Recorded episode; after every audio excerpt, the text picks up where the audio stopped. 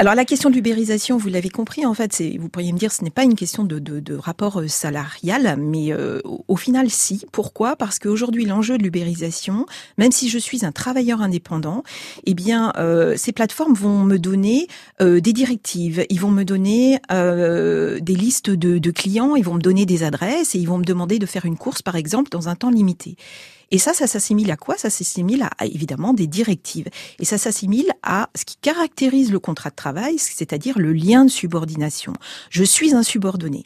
Donc d'une certaine façon, dans la pratique, je suis un subordonné, alors que juridiquement, je suis indépendant. Ce qui amène beaucoup de salariés, euh, et non pas euh, qu'en France, hein, bien, bien évidemment, c'est à travers le monde, et particulièrement en Europe, parce qu'il y a un droit européen très important autour de ces plateformes qui est en train de se construire, ça amène beaucoup d'indépendants à demander la requalification de leur statut en euh, statut salarié pour bénéficier de quoi? Eh bien des congés payés, d'une protection en cas d'accident du travail qui est celle des salariés.